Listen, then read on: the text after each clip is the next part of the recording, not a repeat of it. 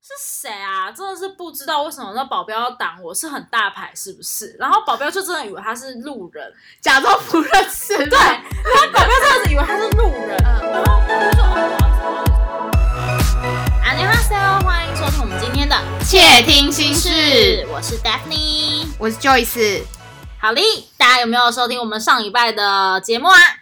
好，我们上周讲了很多就是粉丝的样态，那我们这周其实是有点层上级的那一种概念，对对对对但我们要讲的是比较黑化的，就是比较狂热粉丝的这部分，对，那狂热到最后，其实爱有可能就会变嗯质。生恨之类的。对，那我们今天就来分享几个，就是我们自己听过的故事，然后呃，对于这些不正当的追星的行为，我们有什么样的看法？好，没问题。那讲到狂饭好了，其实像我上一集有讲到，我会去机场可能送机这部分，有些人就会觉得这其实是蛮算狂热饭的一个算呈是现啊，方式，算是啊，对算对是对。但是我觉得追那个机场还好啊，就是不会到就是影响到他们的生活，因为我觉得在这个部分还算是他们公开行程的一部分。哦，，对了，对啊也，是对啊，对啊。但讲到狂放，我就来分享几个之前在机场有结识的一些粉丝他们所经历的经历的故事哈。嗯我觉得有几个还蛮疯狂的，没有到非常的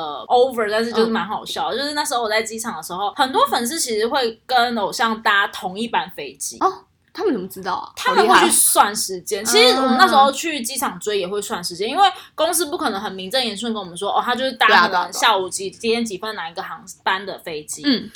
那身为粉丝，我们就是想当然呃，不管怎样，我们都有办法查出来的。对啊，对啊，粉丝的力量是还蛮强大的。真的。那我那时候觉得听到一个蛮有趣的故事是，对，就是粉丝都会跟他们回韩国，有些人是会选择说，哦，我比较早回去，仁川机场的厕所不出镜，就在厕所等他们，哦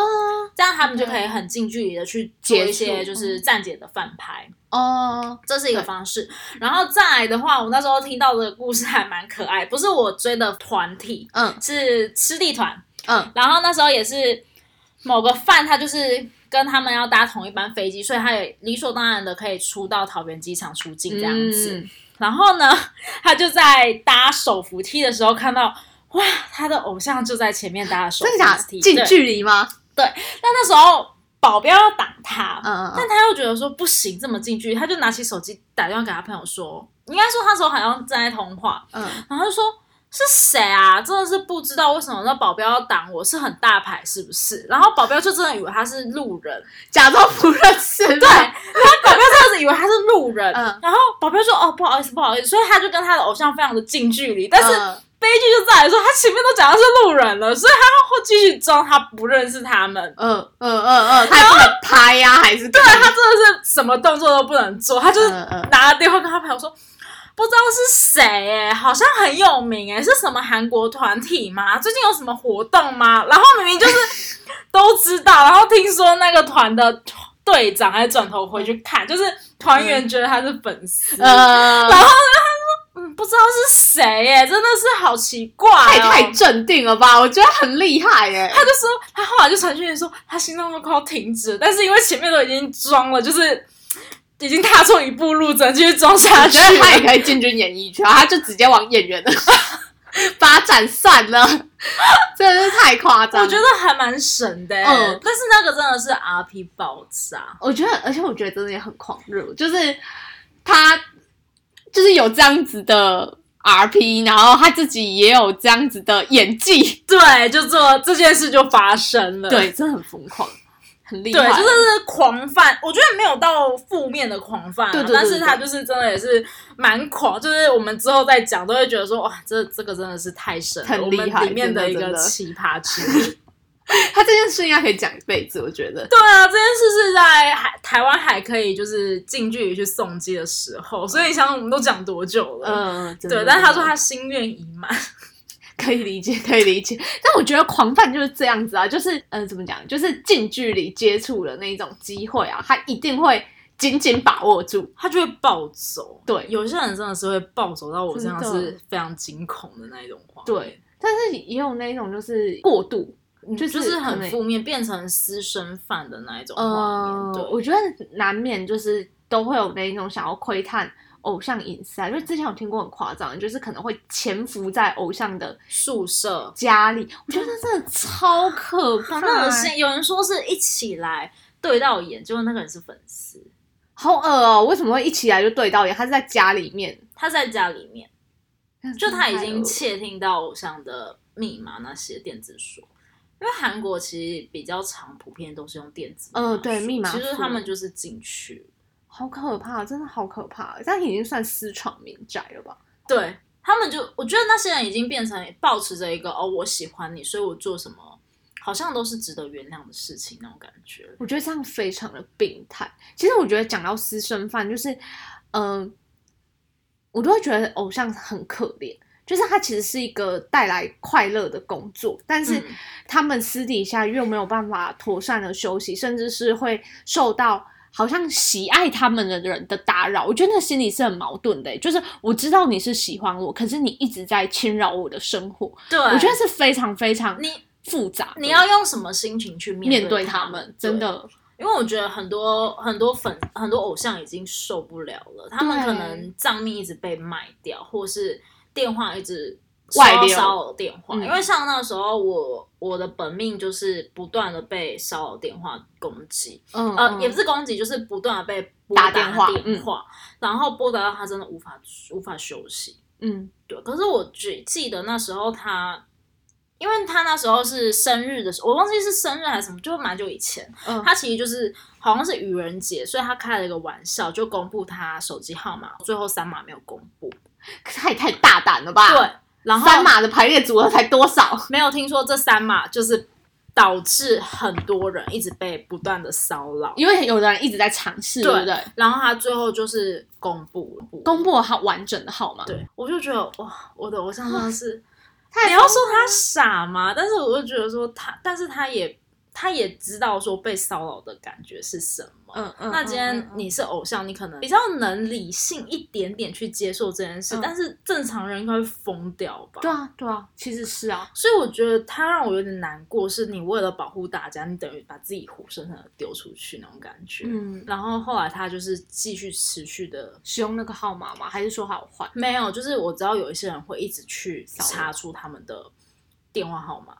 其实只要有心人，他们如果说真的想要获取，就是艺人的都不是联系方问，题啊对我觉得他们就是会有他们特殊的管道去拿到那些资料。但是这个心态是非常可疑的，就是你喜欢这个人，所以你透过不正当的途径去获取这些资料，这样真的是对的吗？比较，我觉得你这样，你有比较开心吗？嗯，那你觉得你是用什么样的立场去联系他们，或者是说呃去打电话给他们？对这些人一定没有认知到说自己在做骚扰的行为，但是就跟我们如果联系朋友或者联系家人，我们是用一种很友好的心态去联系，那你凭什么觉得说偶像接到你的电话会是开心的？他根本就不认识你。对他今天等于就是我收到一个陌生人的电话。对我们其实大多数粉丝其实都是女性。嗯那我们如果半路杀出一个人说：“哦，我好喜欢你，我可能半夜都在跟踪你回家什么”，嗯大家一定吓吓死死了，。真的。那并不能说，因为他今天是偶像，所以他受到这种事情，他就必须合理化他遇到这些事情。真的，真的，而且就像你说的，就是偶像其实他们可能受过这样子的训练，他们或者是说他们受过一定的心理辅导，他们知道说要怎么样去应对这些事情。但是当这个的频率高出于他们身体可以承受的范围、心理可以承受的范围，他们也会崩溃啊。我们那一团里面就。之前有一个成员，他一直收到粉丝只传那个卡靠的那个讯息给他，那甚至是他们还开了群组去外流，就是其他团员的一些资讯。非常非常可怕。那那个时候，我不确定经纪公司有没有确切的对这些人提出就是法律上面的处置，但是我 idol 那个时候，他是自己在自己的 Instagram 上面发文说他真的受不了，他甚至公开了就是那些骚扰他粉丝的一些讯息的留言。嗯然后他就打一句话让我觉得超级无理心疼，他就打说：“如果你们要毁掉我的话，你们就继续骚扰我吧。”太疯狂了！就是你怎么会觉得说你有资格一直这这样子样的去关心，或者是说传讯息，或者是打电话给你的偶像？那他不用有休息时间嘛？你再爱一个人，你都不会这样照三餐打电话或传讯息给他，甚至是你根本就是从不正当的途径得到这些资讯。太疯狂了，就一切都嗯太疯狂。你不能因为他今天是偶像，他就理所当然要接受这些东西。真的。而且那阵子真的是，就像你说，因为是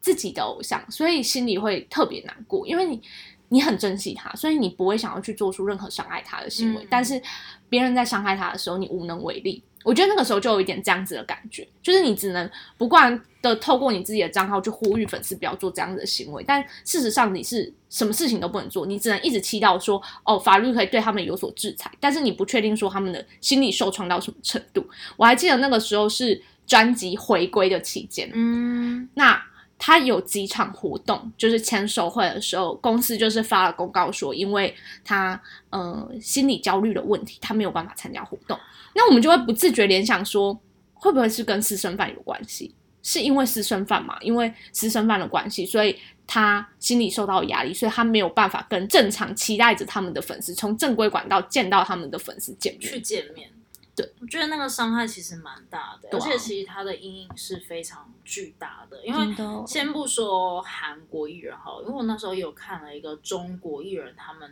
为了躲私生饭的嗯，影片，我觉得那是非常恐怖的一个追逐战。嗯他们必须不断不断的在换车，然后对换车过程或者中是用换住的地跑方的，好可怕对。哦然后他们公司是整栋被包容包围的，我不知道是中国的粉丝会比较疯狂还是怎样，但我那时候看到我觉得蛮惊恐的。嗯，然后那时候是呃，他们疯狂到非常的厌恶。我记得那个节目好像是在做说，看偶像可不可以顺利逃脱这些私生饭，然后到某个地方用餐，所以他是那些粉丝是真实的，是真实的粉 丝。有吗？真的他们很恐 怖，就是嗯他们除了团员的住家宿舍位置以外，他们在公司埋藏了很多，就是嗯什么每一层楼都有粉丝在那边等着，好可怕哦！每一个他们到底是怎么样进去的？对，然后每个地铁站都有。突然想到说，有一团就是也是当红的韩国团体，然后嗯那时候来台湾办，我忘记是他们个人单独场的，还是好几个团体出来的那种 拼盘拼吗？盘嗯，忘记了，但是。那时候韩国的经纪公司也是保护的蛮好的，嗯他是直请警卫坐在饭店的安全门嗯，那边坐着看守，不让有奇怪的人士进出，对不对了？因为嗯太嗯恐嗯怖了。应该说饭店是一个，你说你要进去好像很简单，对，但是其实饭店要躲你，他有他的方式躲你，粉丝当然也有地方进去对啊，不然对对你对，说员工那些的一定有密道那些的。但你要怎么好好去保护那些艺人？其实我觉得经纪公司也要去思考这些东西，嗯对他们做的蛮完善的，嗯就是他直接就是派警保卫、安嗯保安、很足够的人力，然后在偶像的那个楼层巡啊，电梯出来也要巡啊，嗯安全门也要巡。的确，人力花费蛮多的，但是嗯其实给偶像的保护是非常足够的。嗯，对，在现在韩流的呃风潮已经是国际化了，嗯其实每一个成熟的团体，他们都有非常大族群的粉丝，甚至是这个族群是人数非常非常多的，就是一定会有理性的粉丝跟不理性的粉丝。对，有时候我们在呼吁说，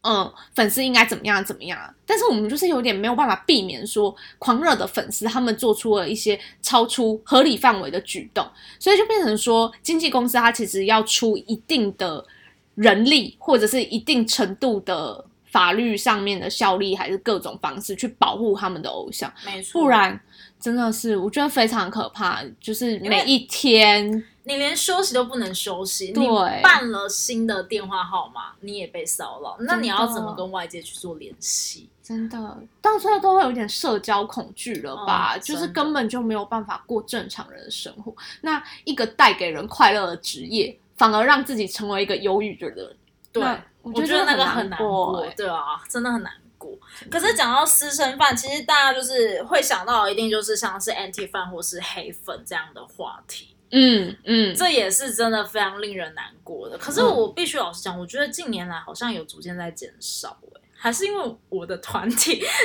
我觉得你们那一团算成熟了，但是其实我觉得这个呃，应该是说，我觉得在公开言论的这个部分，人们有逐渐的意识到说什么该讲，什么不该讲。但是还是会有不理性的人，的确，他很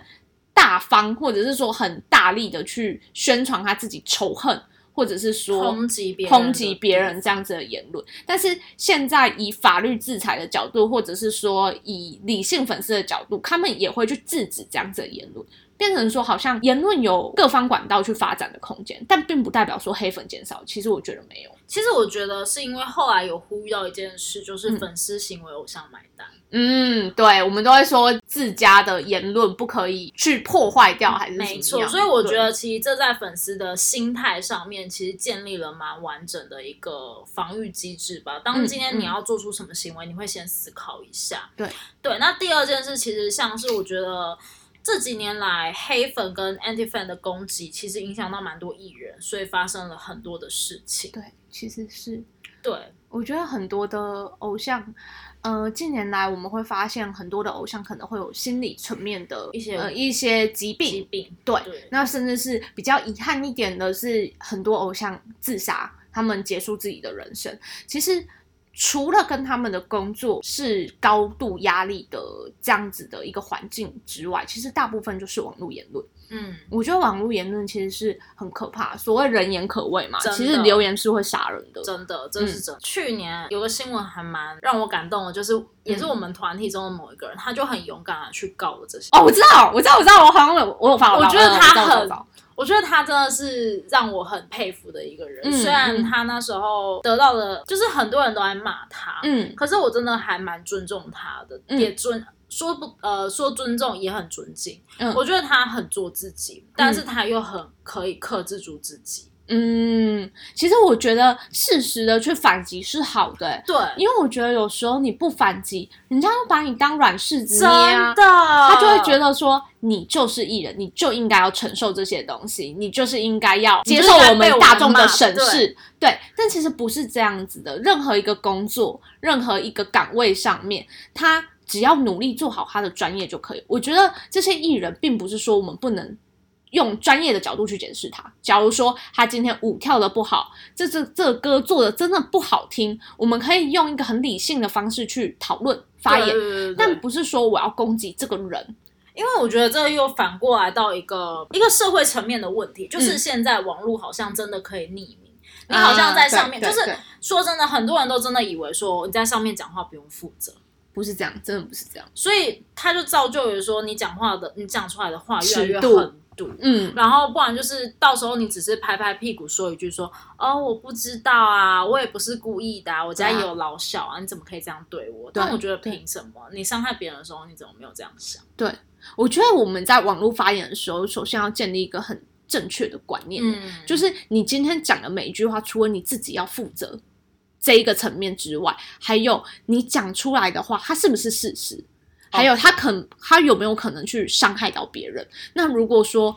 有可能伤害到别人的话，你应该要用什么样婉转的方式去发表你自己的观点？我觉得这个是所有网民，不只是粉丝要去学习的东西。哦，这是真的，嗯，因为你是现在说实在，大家都离不开网络，所以嗯我们要怎么样在网络上面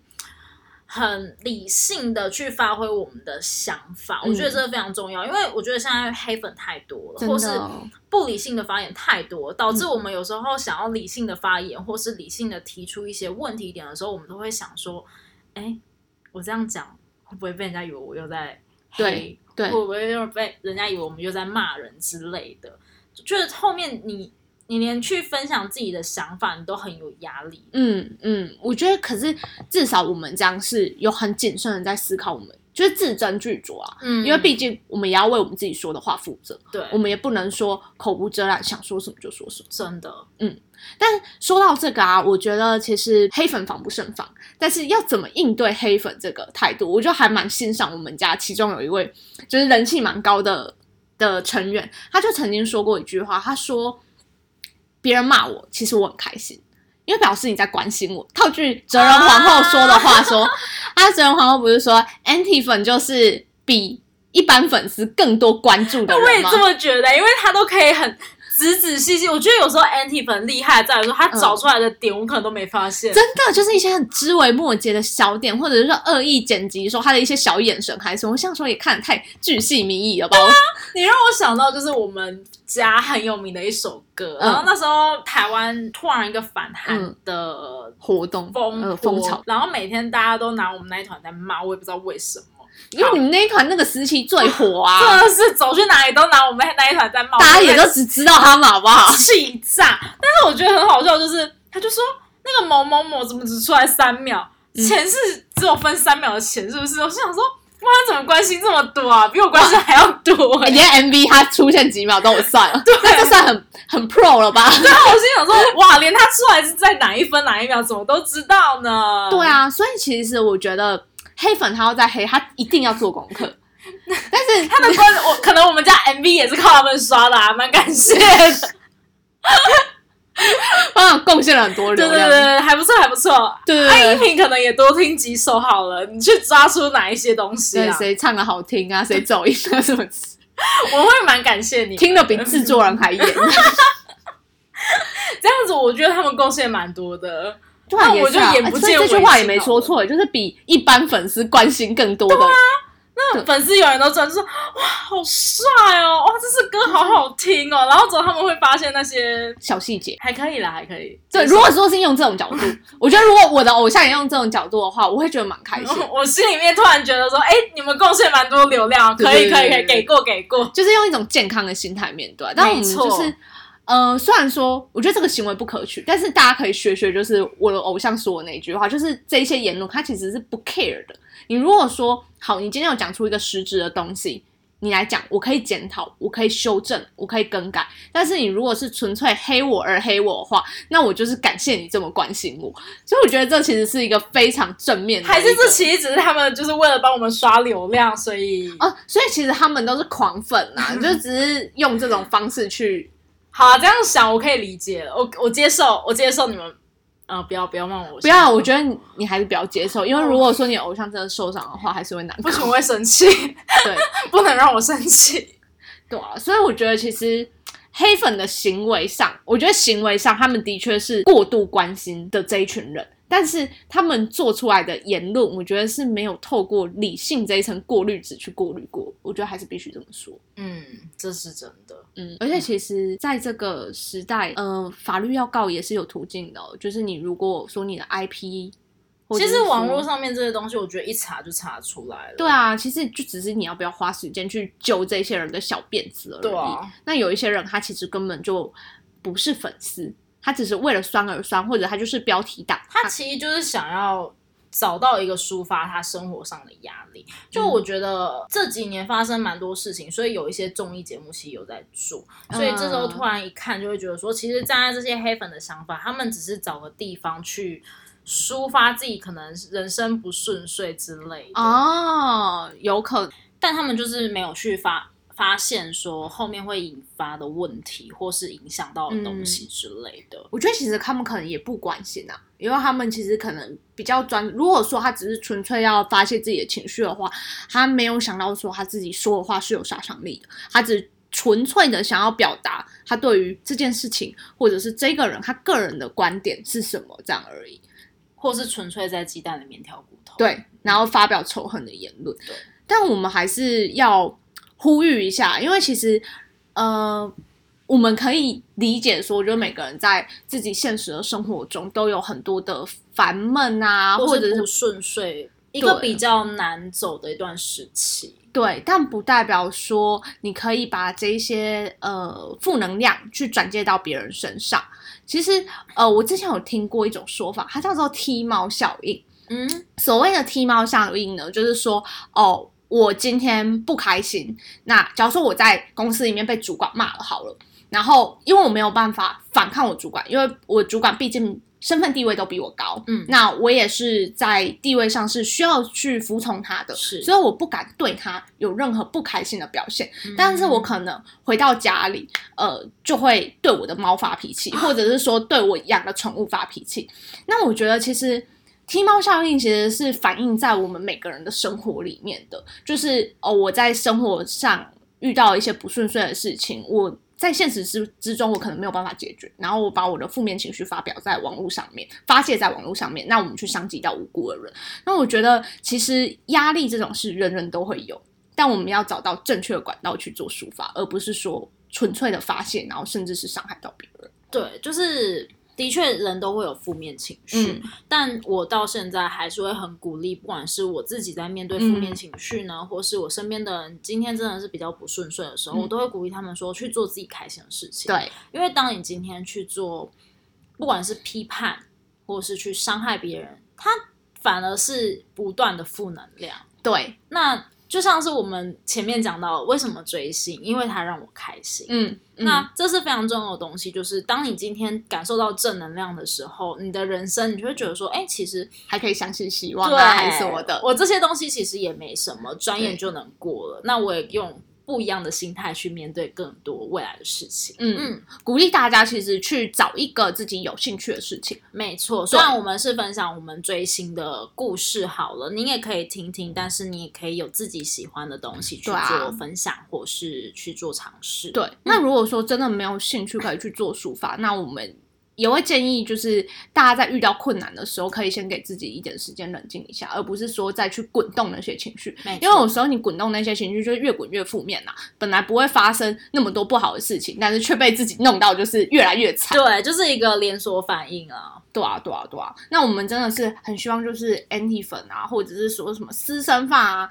大家都可以去找到那个尊重的意义，因为我觉得嗯其实回归到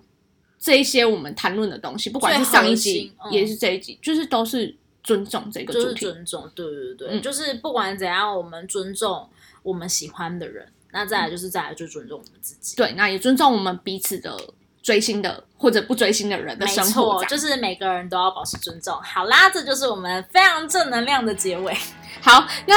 就是呃，今天的这一集就到这里，差不多结束，差不多结束了。下一集我们要讲什么，就先卖个关子好了。那欢迎收听，就是下一集的节目。没错，那如果有什么想法或是有什么意见的话，都欢迎到我们的 Instagram 或是我们匿名的信箱来跟我们做互动哦。嗯，那就这样子喽，拜拜，拜拜。